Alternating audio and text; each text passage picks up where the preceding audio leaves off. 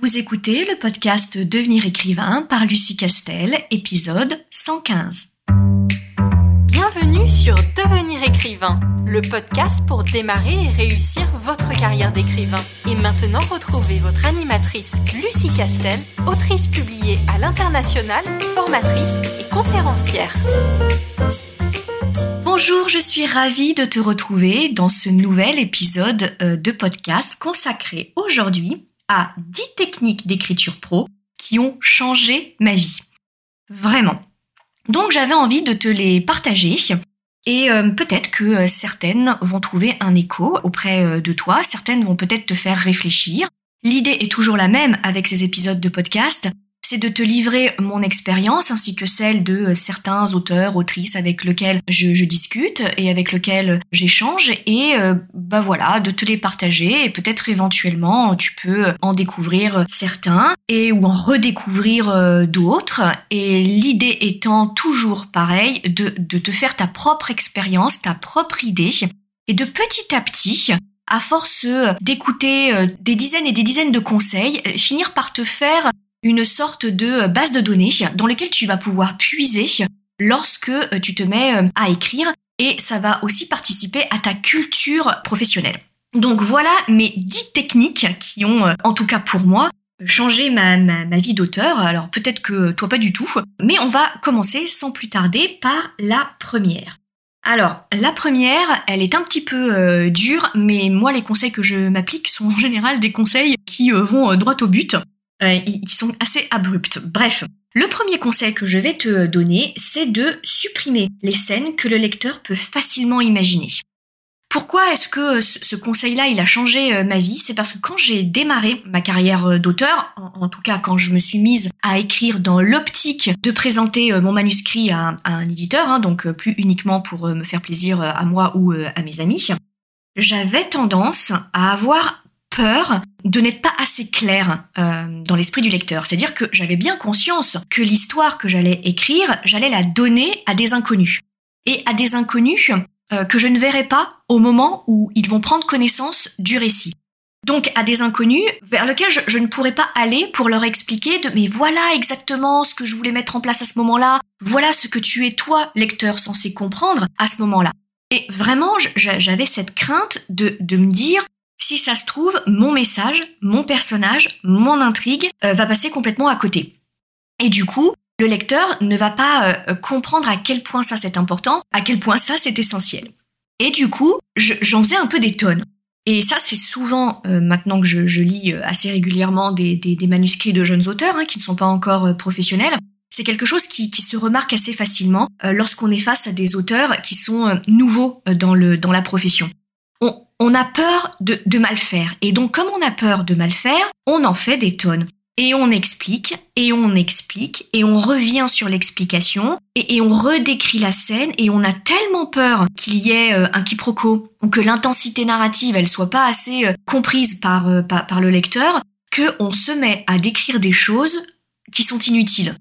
Que le lecteur va comprendre de lui-même, et qu'il suffirait simplement de sous-entendre, pour que ce soit acté dans l'esprit euh, du, lecteur et qu'on passe à autre chose. Et donc, on a tendance à surmultiplier les descriptions et les scènes secondaires par rapport à la liste de scènes euh, qui sont euh, essentielles au développement de l'intrigue et au développement des personnages. Et on se retrouve non pas avec une intrigue en ligne forte, avec à côté euh, des intrigues secondaires, des personnages qui s'entremêlent, des rebondissements, des péripéties qui s'accrochent et qui soutiennent ce, faisceau de lumière principale. Au lieu de ça, et, et c'est ça qui fait la bonne structure d'un roman efficace, au lieu de ça, on se retrouve avec de multiples lignes parallèles de même importance, avec des scènes qui sont toutes sur le même pied et qui embrouillent le message, qui embrouillent euh, le lecteur et qui, au lieu, au contraire, euh, de, lui faire comprendre euh, le ou les messages véhiculés dans le roman, vont complètement l'embrouiller. C'est-à-dire que le lecteur ne va plus du tout savoir quelle histoire il est en train de lire. Et en fait, notre intention de départ qui était de de, de, de, lui faciliter la compréhension du récit, eh ben, on passe complètement à côté. Et c'est pas du tout ça que qu'il va qui, va se produire. C'est même au contraire tout l'inverse. La, la hiérarchie des scènes essentielles avec des scènes accessoires est fondamentale dans l'équilibrage de la structure d'un d'un roman. Et dans les scènes secondaires, et on va en avoir plein hein, de scènes secondaires, il va y avoir plein de, de, péripéties évidemment, hein, on a tendance à en faire des tonnes lorsqu'on débute dans le métier euh, d'auteur. Et à surmultiplier les péripéties, à surmultiplier les scènes, alors que des fois, certaines scènes, elles mériteraient d'être simplement sous-entendues. Donc pour éviter ça, clairement, il y a une question que moi je me pose tout le temps euh, lorsque je corrige mon premier jet, c'est est-ce que cette scène-là, le lecteur pourrait pas aussi efficacement se l'imaginer? Par une ellipse ou par un simple sous-entendu? Si clairement mon sentiment c'est que, mais oui, clairement, c'est pas la peine que je la décrive, c'est évident, tel que je déroule euh, l'action, tel que je déroule le chapitre et l'intrigue, évidemment qu'on se doute bien que cette scène-là, elle doit se dérouler de cette façon-là. Il y a même pas de suspense parce que comme je déroule l'intrigue, on va comprendre que cette scène ne pouvait se dérouler autrement que comme ça. Alors, si euh, on pouvait comprendre qu'elle ne pouvait se dérouler que comme ça, ça sert à quoi de l'expliquer? Autant que le lecteur se l'imagine, lui laisser euh, de nouveau un peu de, liberté euh, sur euh, l'imagination et sur les pistes qu'il va développer à la lecture du récit, plutôt que de, le gaver inutilement de scènes qui sont, j'allais dire, des lapalissades dans, dans, dans, ton récit et qui sont évidentes dans, dans ton récit. Si une scène est évidente, elle n'a rien à faire dans ton dans ton roman parce que c'est couru d'avance parce que le lecteur va comprendre tout de suite euh, dans quel sens est-ce que cette scène elle va elle, elle va s'organiser puisqu'elle est évidente dès le départ. Si une scène est évidente, tu l'enlèves et tu mets une ellipse où tu fais sous-entendre cette euh, cette scène là. Premier conseil. Deuxième euh, conseil, c'est utiliser des verbes forts, des verbes caractérisés. Alors ça, ça a changé mon écriture. Hein. Je me souviens les premiers euh, manuscrits que, j'ai écrits, euh, c'était être, avoir, avoir, être, être, avoir, donner, parler, dire. Voilà, ça ce sont des verbes. Alors je dis pas qu'il faut les éradiquer, hein. je, ne suis pas du tout en train de dire qu'il faut les, supprimer euh, totalement. Je suis juste en train de, de dire que il faut vraiment veiller à colorer au maximum les verbes que tu, que tu emploies. On a une langue très riche qui dispose d'une myriade de verbes euh, des verbes qui caractérisent des émotions, qui caractérisent des actions. Vraiment, on a une bibliothèque de, de, verbes extraordinairement riche et euh, foisonnante. Donc il faut vraiment taper dedans. Alors bien sûr, hein, tous les conseils que je te donne, ce sont des conseils qu'il faut appliquer avec subtilité. Alors je suis pas du tout en train de te dire que tu ne dois jamais répéter le même verbe dans ton manuscrit parce que là ça va tourner à la mécanique et, et on va bien voir que c'est un exercice de style. Mais juste de te dire de temps en temps, quand même, je sors de ma zone de confort. Et alors, la zone de confort de l'auteur, c'est que on, a tous une espèce de liste inconsciente de, mots et de verbes, une liste de vocabulaire, hein, euh, tout simplement, qu'on a tendance à toujours actionner, euh, du coup, hein, qui, qui ressort de notre plume, de notre sensibilité, etc. Donc, le fait d'être vigilante sur ce thème-là, ça permet de nous faire sortir de cette zone de confort et de temps en temps bah, d'appliquer des verbes plus précis, plus connotés, euh, moins usité et, qu'on emploie moins et qui colore un paragraphe, vraiment. Donc ça c'est très important. Donc fais attention à utiliser des verbes forts le plus souvent euh, possible. Et puis le troisième conseil, qui est un peu lié à ce, ce conseil-là, c'est d'éviter de faire toujours la même construction de phrase. Et là aussi, hein, c'est quelque chose que euh, on va avoir tendance à faire de manière totalement inconsciente. C'est-à-dire que euh, l'auteur, il a des, des automatismes, clairement des automatismes d'écriture, et du coup, il a tendance à utiliser toujours les mêmes constructions euh, de phrases. Et c'est quelque chose qu'il a intégré et c'est complètement inconscient. Tout comme il a un petit peu tendance à toujours utiliser les mêmes thématiques, les mêmes concepts ou parfois les, les mêmes caractères de personnages. Donc c'est tout à fait naturel c'est tout à fait humain et tous les auteurs sont confrontés à ça. Et le fait de garder en point de vigilance le fait de varier les constructions de ces, phrases, ça permet encore une fois de rompre euh, cet automatisme qu'on a tendance tous à avoir. Et ça, ça se fait en règle générale, pas au moment de la rédaction euh, du premier jet, bien entendu, hein, mais c'est au moment où on corrige son premier jet il faut qu'on veille à varier la structure euh, de ces phrases. Donc éviter hein, le fameux sujet, verbe, complément, sujet, verbe, complément, sujet, verbe, complément. Pourquoi? Parce que à la lecture, alors nous, on s'en rend pas forcément compte parce que encore une fois, on a la tête dans le guidon et puis on n'est pas tellement lecteur de ce qu'on écrit. Mais un, lecteur qui, qui va prendre connaissance de notre histoire, il va l'intégrer ça. Cette, ce rythme qui se répète comme si euh, le disque était rayé, ça lui fait exactement cette, cette même impression. Le disque est rayé parce qu'il y a la même musicalité, euh, il y a le même rythme, souvent le même nombre de, mots dans une phrase, assez souvent, encore une fois, on se rend pas compte, hein, euh, mais, mais, généralement c'est ce qui se produit. Donc, le fait de régulièrement te dire, je pense à inverser euh, sujet verbe complément ou, euh, à changer l'attaque de mes phrases, etc. Ça permet de varier la plume et d'éviter de tomber dans le syndrome du disque rayé. Autre conseil, c'est d'éviter de surmultiplier les explications. Vraiment, il faut être beaucoup plus dans la description, la mise en scène, le dialogue, etc., plutôt que dans l'explication. Euh, les explications euh, sont souvent assez lourdes et surtout elles mettent le lecteur dans une position complètement passive. Et je l'ai déjà plusieurs fois mentionné dans les masterclass ou dans les épisodes du podcast. Plus tu mets le lecteur dans une position passive, c'est-à-dire en gros, il ouvre la bouche et toi, euh, tu y vas et tu, bourres de connaissances et tu lui dis voilà comment tu dois comprendre ce personnage, voilà comment tu dois comprendre mon monde, euh, voilà comment tu dois comprendre euh, l'intrigue, et moi je t'explique tout. Je te donne le mode d'emploi de mon intrigue. À ce moment-là, il n'y a plus de marge de manœuvre pour le lecteur, donc il s'assoit, il s'installe et il dit dont acte. Ok, bon bah je prends ton explication et je suis. Et du coup, le fait d'être passif, il va décrocher à un moment ou à un autre. C'est un, petit peu le même principe que lorsqu'on assiste à un cours, lorsque le cours n'est pas du tout interactif, lorsque on ne sollicite pas l'auditoire, qu'on ne pose pas de questions euh, auprès de, l'auditoire, bah, qu'est-ce qui se passe? On va commencer à décrocher. On va décrocher de ce que euh, le formateur ou le prof est en train de raconter, on va penser à sa liste de courses, on va penser à ce qu'on va manger ce soir, etc., euh, etc. Pourquoi? Parce que en étant passif, on finit par décrocher. L'attention finit par décrocher.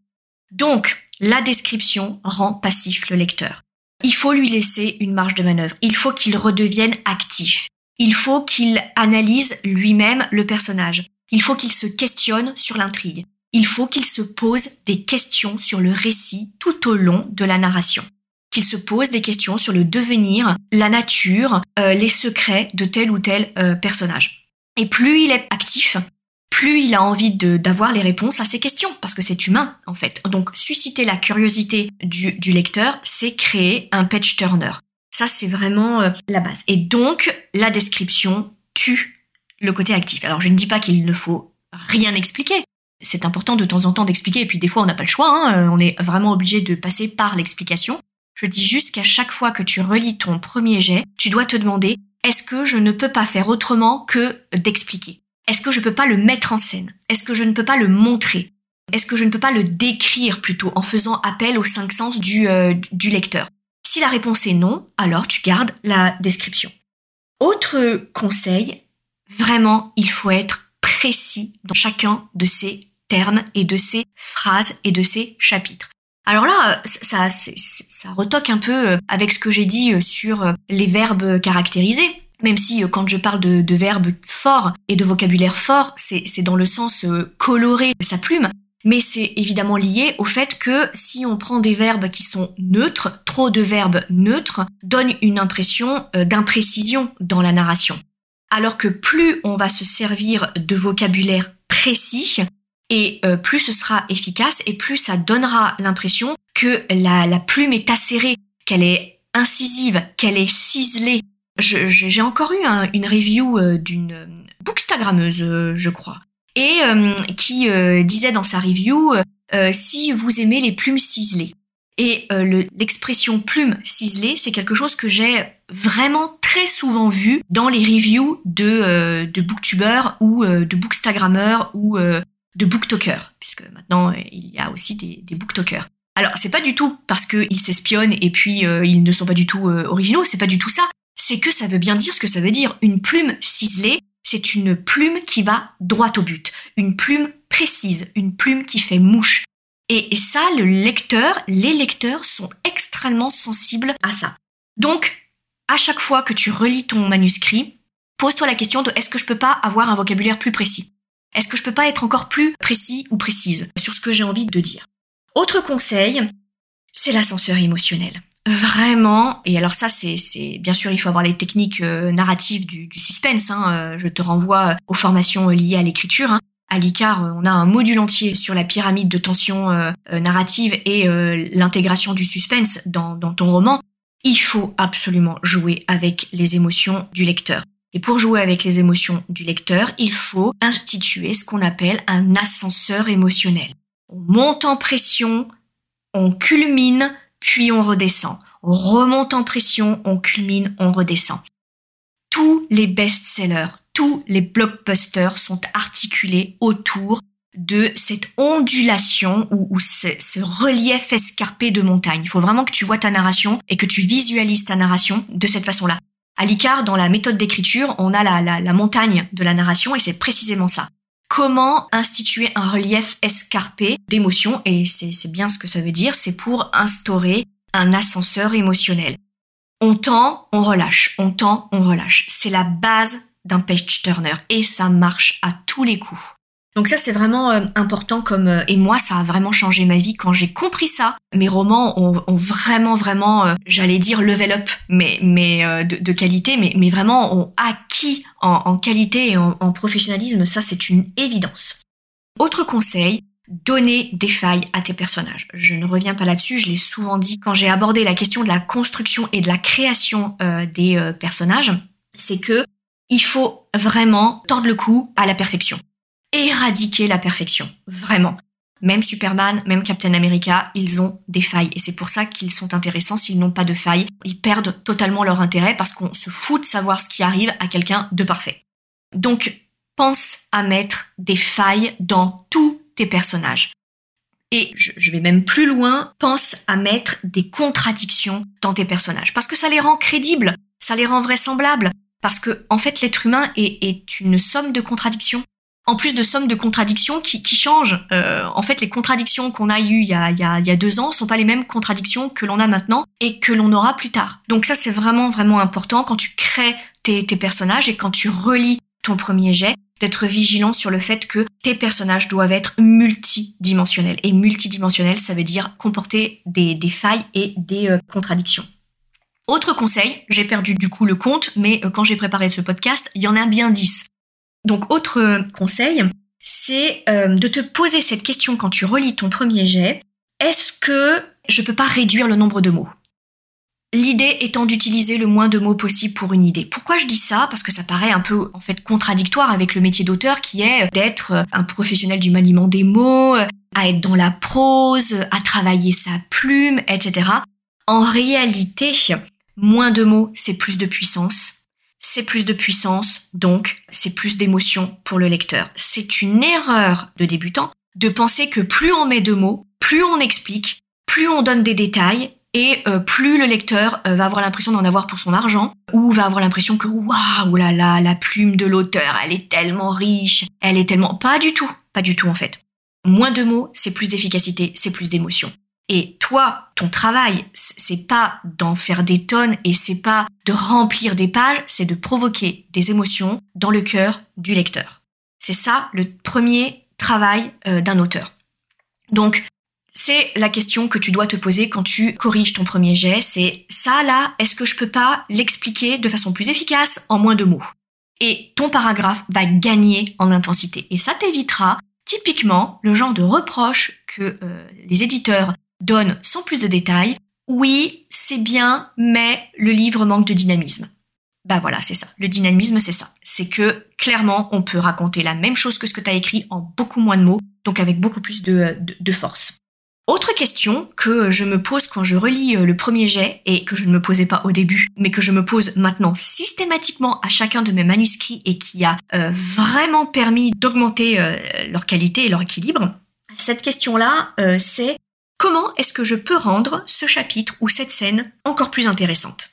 Alors, évidemment, il n'y a pas de bonne ou de mauvaise réponse, il n'y a pas de réponse unique. C'est juste que le fait de te poser cette question, de t'obliger à te poser cette question-là, ça va te permettre de chercher les failles dans ta scène. Inconsciemment, pour répondre à cette question-là, tu vas chercher la faille dans, dans, dans ta scène, l'approximation, le flottement. Et là, tu vas te dire, cette scène-là, elle serait bien plus intéressante ou bien plus puissante si.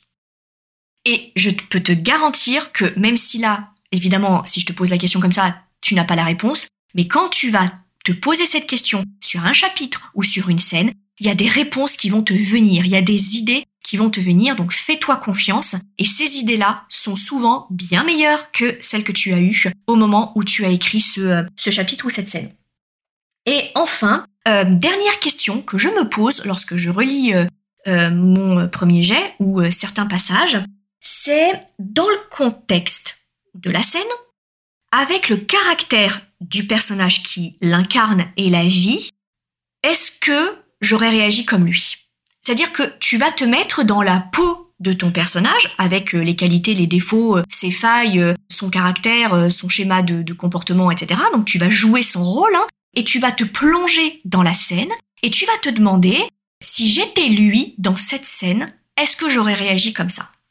Cette question-là, je peux te garantir qu'elle est magique. Le nombre de fois où je me suis dit, mais ce serait tellement pas crédible, même en étant lui ou en étant elle donc avec ses super pouvoirs, ou, euh, ou parce que c'est un super vilain, ou parce que c'est un meurtrier, ou parce que c'est un super enquêteur, etc. Je me mets vraiment dans sa peau, j'essaye de réfléchir et de penser comme lui, et je sais le faire puisque c'est moi qui l'ai créé. Et si là je me dis, mais non, mais si j'étais lui dans cette scène, j'aurais carrément pas réagi comme ça. Et là, il y a une faille de crédibilité et de vraisemblance dans ton personnage. Ça marche à tous les coups. Donc cette question-là, moi, elle a changé euh, ma vie et je me la pose encore systématiquement quand je corrige mon premier jet. Donc euh, tu, tu verras qu'elle va te permettre de cibler des, des, problèmes de logique de réaction de tes personnages et parfois des problèmes de vraisemblance. Et il y en a toujours hein, quand on écrit un premier jet. Euh, on n'est pas parfait, il y en a toujours. Et surtout après, tu seras inattaquable lorsque l'éditeur te dira hum, mais ce personnage-là, je pense que c'est pas très logique la façon dont il, dont il réagit. Et toi, tu pourras lui dire, bah si c'est logique pour telle et telle raison parce que j'y ai déjà euh, pensé. Voilà ce que je voulais te dire sur ces euh, dix 10 techniques d'écriture euh, pro qui, moi, ont vraiment changé ma façon d'écrire et m'ont vraiment beaucoup aidé. J'espère que tu en as découvert certaines et j'espère surtout que ces techniques-là vont t'aider et en tout cas je t'encourage à les tester et à voir si elles te correspondent ou pas. En tout état de cause, je te dis évidemment à très vite pour un prochain épisode de podcast. Si tu veux écrire un roman qui aura les qualités recherchées par les éditeurs et par les lecteurs, tu dois rejoindre Devenir écrivain projet best-seller. C'est la formation à distance la plus complète et la plus personnalisée pour t'aider à aller au bout de ton projet de roman. Rejoins sans plus tarder mon équipe de professionnels du monde du livre et moi-même sur licar.fr, l Beaucoup de nos anciens élèves sont en train de réaliser leur rêve de professionnalisation et de publication. Il n'y a aucune raison pour que ça ne t'arrive pas à toi.